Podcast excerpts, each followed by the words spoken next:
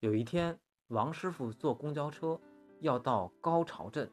这个高潮不是我们说的那个色色的高潮，是高家朝代建的一个镇，就是古时的名字一直沿用至今。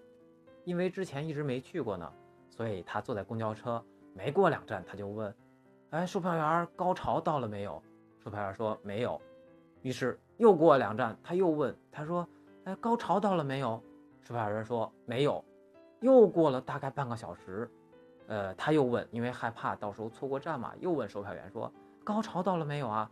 售票员一脸无奈的说：“不耐烦的说，高潮到了，我会叫的。”此时，车厢所有人的目光都转向了售票员，非常的尴尬，所有人的思想都有点歪歪的、涩涩的。